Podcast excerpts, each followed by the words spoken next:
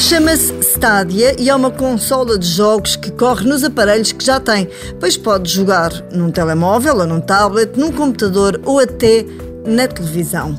Tem é que ter atenção às compatibilidades, uma vez que para já ainda só existem alguns aparelhos onde o Stadia já corre.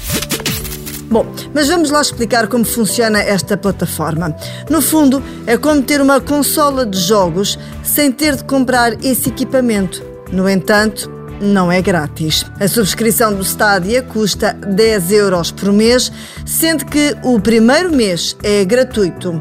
Há também jogos gratuitos, jogos gratuitos novos todos os meses.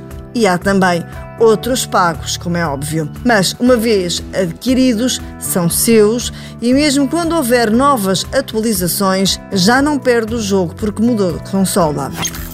Tal como nas consolas, pode jogar em rede com a família e amigos e até pode aproveitar, por exemplo, alguns comandos da PlayStation ou da Xbox, embora a Stadia tenha também um comando próprio.